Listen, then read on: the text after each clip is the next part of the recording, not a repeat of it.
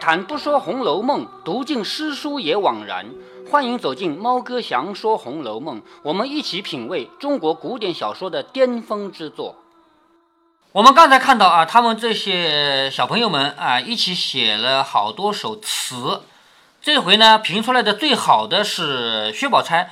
我记得我在读第五回的时候就跟你说过，薛宝钗和林黛玉永远是并列的。这回林黛玉拿第一，下回就得薛宝钗拿第一。比如说写菊花，林黛玉第一；写螃蟹，薛宝钗第一。反正他们永远是并列的。好，一语未了，他们刚说到这里，一语未了啊！只见窗外竹子上一声响，因为他们在潇湘馆嘛，潇湘馆外面全是竹子。只听窗外的竹子上一声响，恰似窗屉子倒了一般。窗屉子是什么呢？就是古代的纱窗。咱们今天的纱窗就是装在导轨上面啊，你想拿都不容易拿下来。当然拿是可以拿的，比较难。但是以前的纱窗啊，它是。夏天装上去，别的季节要拿掉的嘛，所以它是在外面另外安装的，它会掉下来，所以听到一声响，就像是窗梯子倒下来一样。众人吓了一跳，丫鬟们出去一看，在帘外的丫鬟嚷道：“一个大蝴蝶风筝挂在竹梢上了，好，一个大大的蝴蝶风筝挂在潇湘馆外面的竹子顶上了。”众丫鬟笑着说：“好一个齐整的风筝，就是好漂亮的一个风筝啊！不知道是谁家放断了绳，拿它下来。”宝玉等听了，也都出来看。宝玉笑着说：“我认得这个风筝，是大老爷那边院里的娇红姑娘放的，拿下来给她送过去吧。”这一回呢，其实贾宝玉做了一件傻事啊，出了一个傻主意吧。谁家的风筝都不是不小心丢的，都是有意丢的。我跟你讲过没有？是吧？风筝就是放上天以后，有意把线剪断，让它飘走的，这样可以把我们晦气啊，把我们那些不想要的这个运道啊、霉运啊给带走。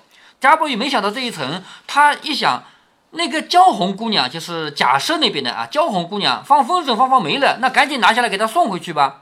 紫娟笑着说：“难道天下没有一样的风筝啊？只有她有这个不成？我不管，我拿起来。”好，紫娟就是说我不还给她，我要拿起来。探春笑着说：“紫娟也学得小气了啊，我们一般的也有的，这会子拾人家的也不怕忌讳。”啊，探春说出来了，这个是人家放掉的，你还去捡，你不怕忌讳吗？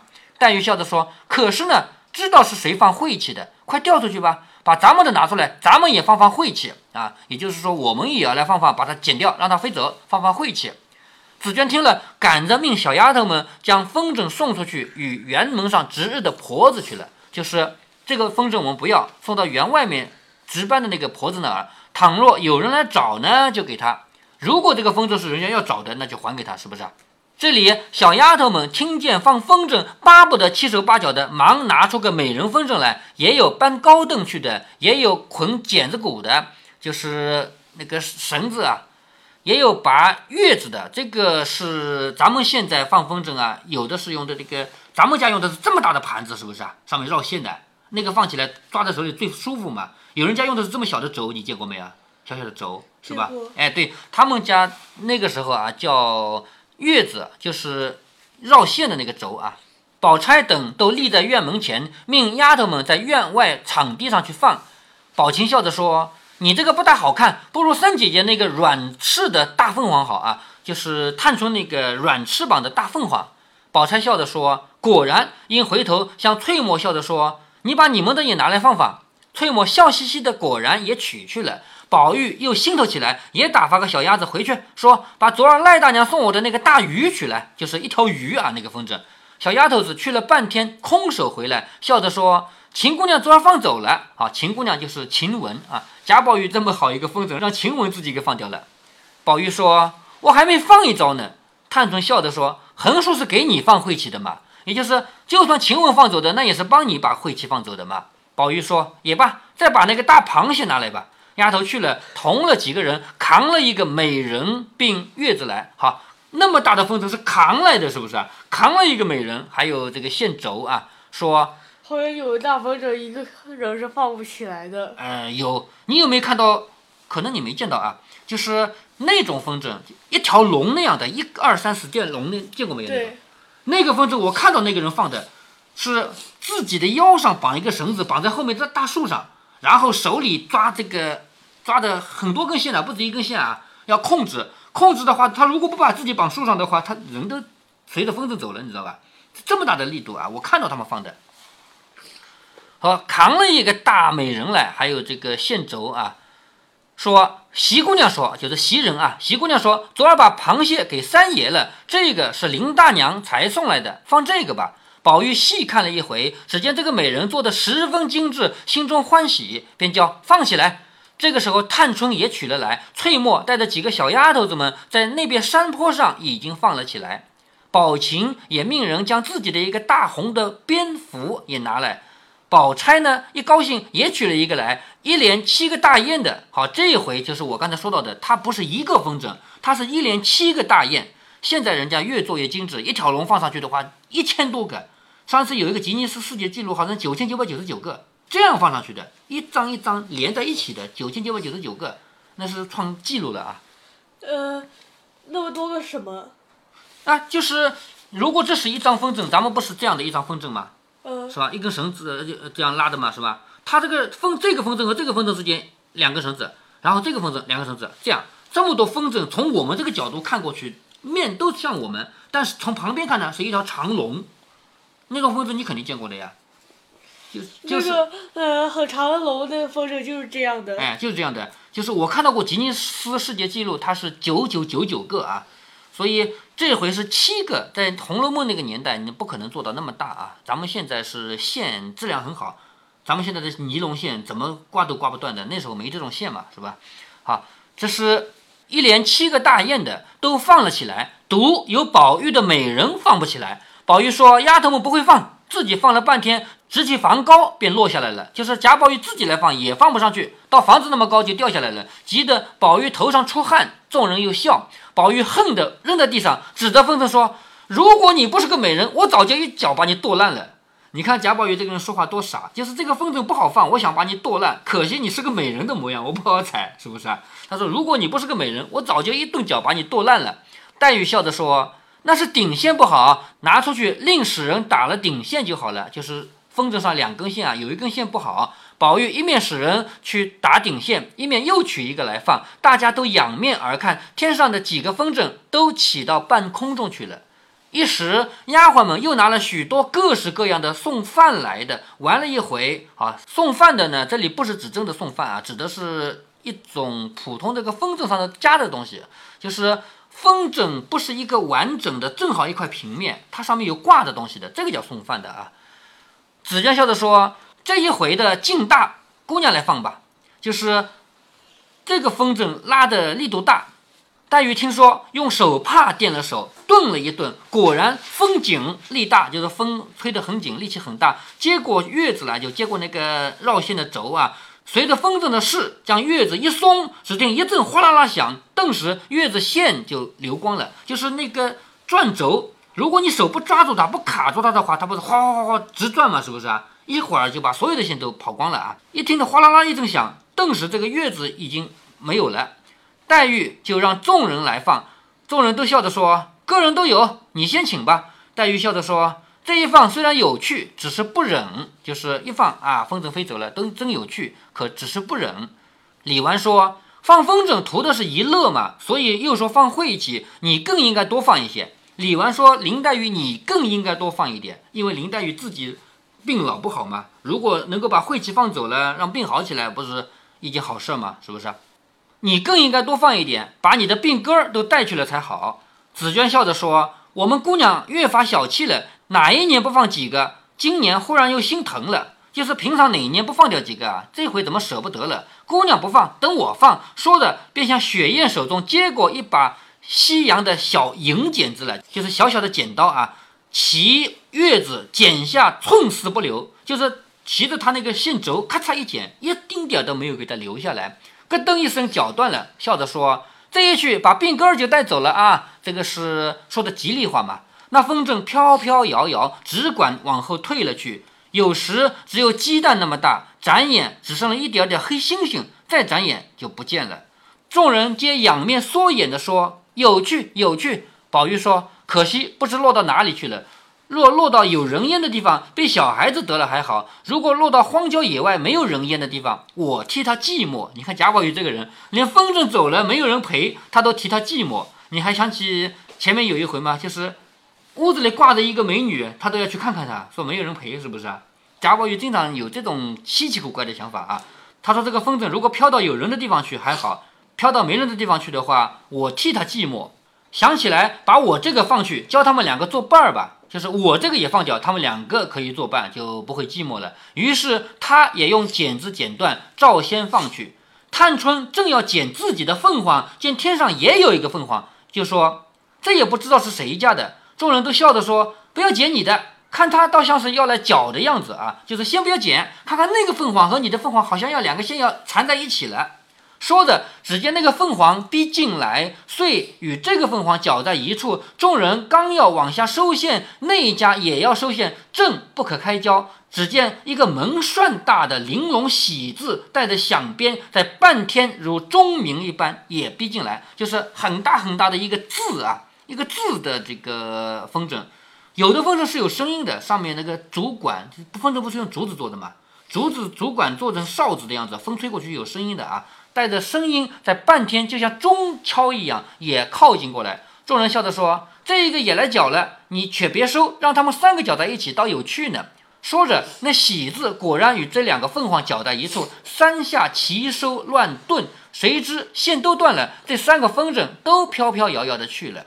众人拍手轰然一笑，说：“倒有趣，可不知那喜字是谁家的，也特错小了些。好，什么叫错小了些呢？就是特小气了些啊。”黛玉说：“我的风筝也放去了，我也乏了，就是我也累了，我也要歇下去了。”宝钗说。且等我们放了去，大家好散。就是他的风筝也要放掉。说着，看姊妹们都放去了，大家方散。黛玉回房歪着养乏，就是黛玉嘛，稍微玩一玩就累了，就回来歪着。要知端底，下回便见。好，这是第七十回，叫林黛玉重见桃花社，史湘云偶填柳絮词。讲到的是这两个人，一个写诗，一个写词。我前面就说过啊，这是《红楼梦》少有的回光返照啊。第七十一回呢，叫嫌隙人有心生嫌隙，有一个人存心找茬，叫嫌隙人有心生嫌隙。鸳鸯女啊，谁？谁呀？邢夫人。邢夫人这个人不怎么多出场，是不是啊？嗯。她存心找茬，找谁的茬呢？找王熙凤的茬啊。后面半句叫鸳鸯女无意遇鸳鸯，前面的两个鸳鸯指的是谁呢？指的是贾母那个丫鬟鸳鸯。后面两个鸳鸯指的是谁呢？指的是一对小情侣，我们是不是说一对情侣叫鸳鸯啊？是吧？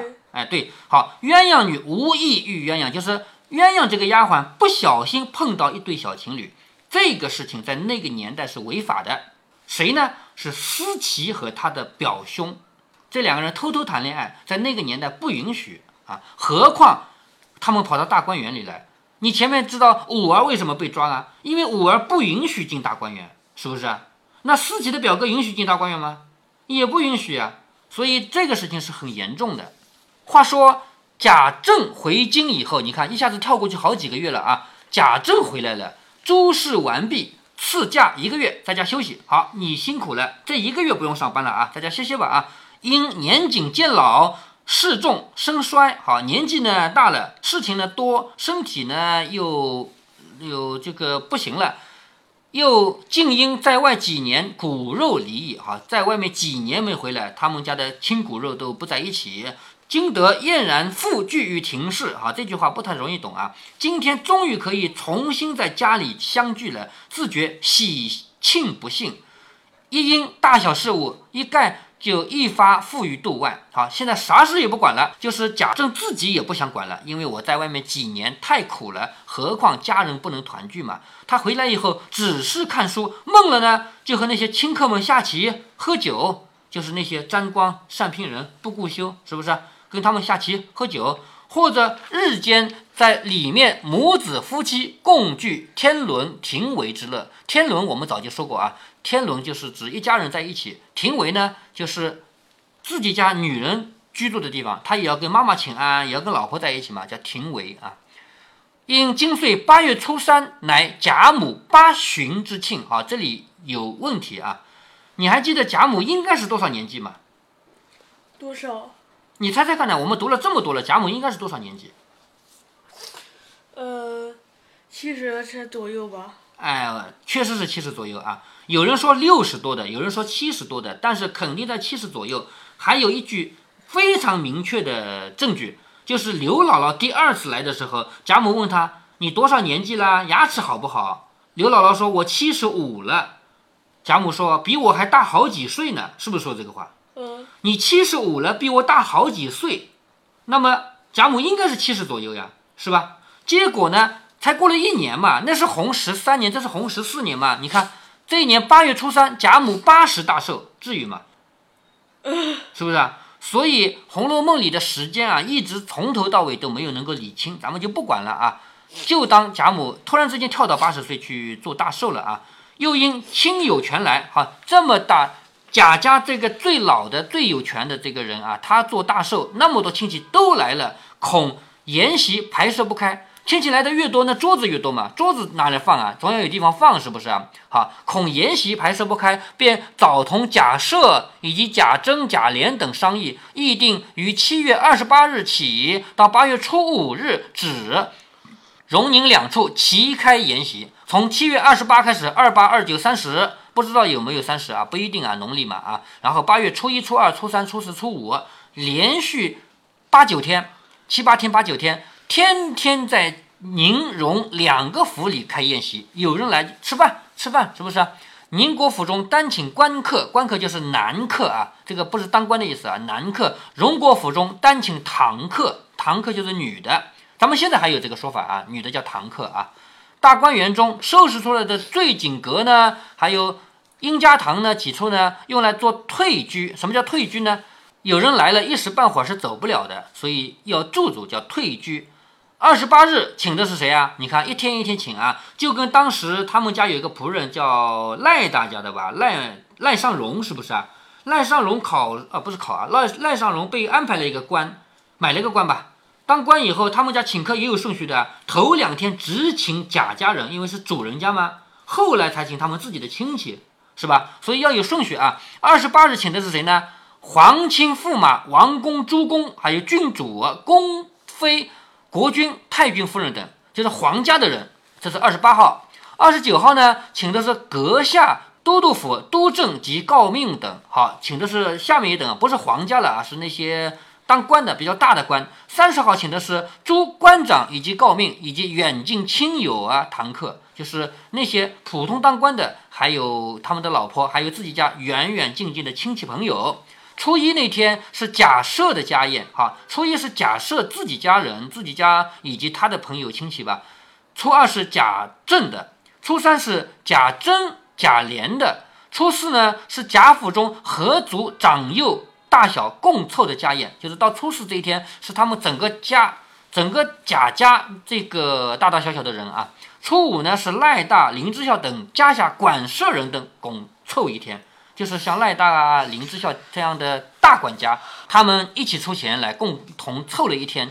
从七月上旬开始送寿礼者络绎不绝，就是人家做寿，你要送点什么？咱们现在太简单了啊，方便面，因为方便面只买买就可以了嘛。那以前是到面店里去，你自己要带十几二十斤面粉到面店里去，把它做成面，然后再把它送到人家去。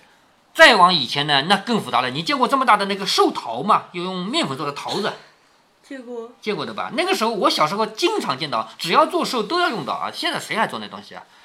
从七月上旬开始送寿礼者络绎不绝。礼部奉旨说：“亲赐金玉如意饼。”好，皇帝所赏的啊，金玉如意一把，彩缎四端，金玉环四个，躺银五百两。躺银就是皇家的钱，皇家的钱哪怕给你一两，也比别人家给一万两多，是不是这个意思啊？躺银五百两，元春又命太监送出金寿星一尊，沉香拐一个，就是拐杖啊。沉香是一种好木头啊，沉香拐杖一个，迦南珠一串，就是那个佛珠、念珠啊。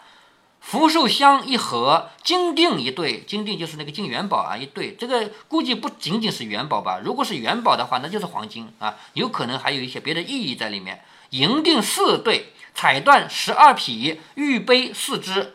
愚者自亲王、驸马以及大小文武官员之家，凡所来往者，莫不有礼。就是以往有来往的那些家，没有哪个不送礼来的，不能生计啊。作者说我不记了，叫不能生计。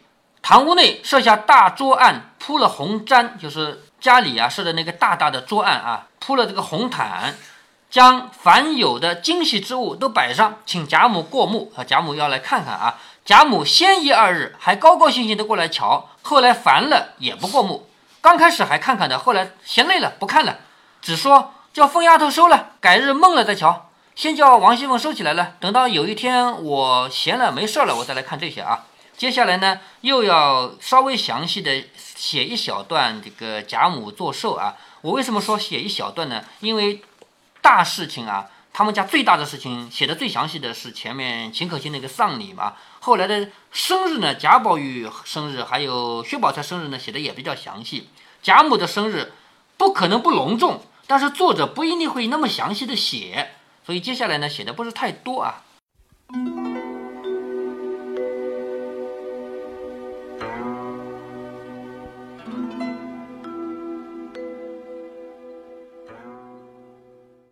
今天这一集开头就是放风筝，一读到放风筝，猫哥忍不住想到了那个 QQ 群的考试题目了，问我哪些人曾经送过风筝给宝玉，我答了其中一个，还告诉我说回答不完整，还得继续回答。